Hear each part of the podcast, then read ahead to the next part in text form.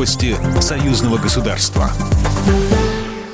Здравствуйте, в студии Екатерина Шевцова. YouTube ограничил показ фильма «Ржев 500 дней в огне». Документальный фильм телеканала «Белрос» посмотрели 70 тысяч человек, причем в последнее время он набирал под 20 тысяч просмотров в день. И именно тогда, когда его стали активно смотреть, YouTube ввел возрастные ограничения 18+. Во вторник, 16 марта, Роскомнадзор направил письмо руководству Google, потребовав снять в максимально короткие сроки все ограничения с показа картины «Ржев 500 дней в огне».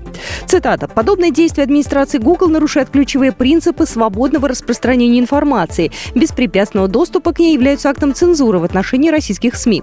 На требования Роскомнадзора пресс-служба Google ответила следующее. На видео было выставлено ограничение по возрасту из-за содержащихся в нем сцен насилия, изображений мертвых тел. Сценами насилия мы Модераторы американского видеохостинга, видимо, называют кадры военной хроники, на которые идут в атаку советские бойцы. С комментарием Николай Ефимович, председатель телерадиовещательной организации Союзного государства. О чем идет речь? К сожалению, на сегодняшний день выросло уже поколение молодежи, поколение э, подрастающее, которому надо рассказывать, а зачем была Великая Отечественная война, а за что наша страна воевала. Почему все это происходило?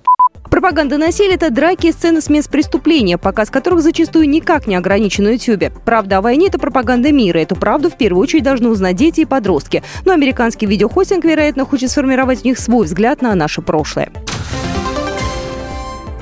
Руководители оборонных ведомств Беларуси и России Виктор Хренин и Сергей Шойгу решили, что нужно создать три учебно-боевых центра совместной подготовки военных, сообщает Минобороны Республики Беларусь. В Беларуси создадут учебно-боевой центр совместной подготовки ВВС и войск ПВО. Планируется, что работа центра повысит уровень подготовки подразделений ВВС и войск ПВО Республики и воздушно-космических сил Российской Федерации, а также послужит развитию единой региональной системы ПВО союзного государства.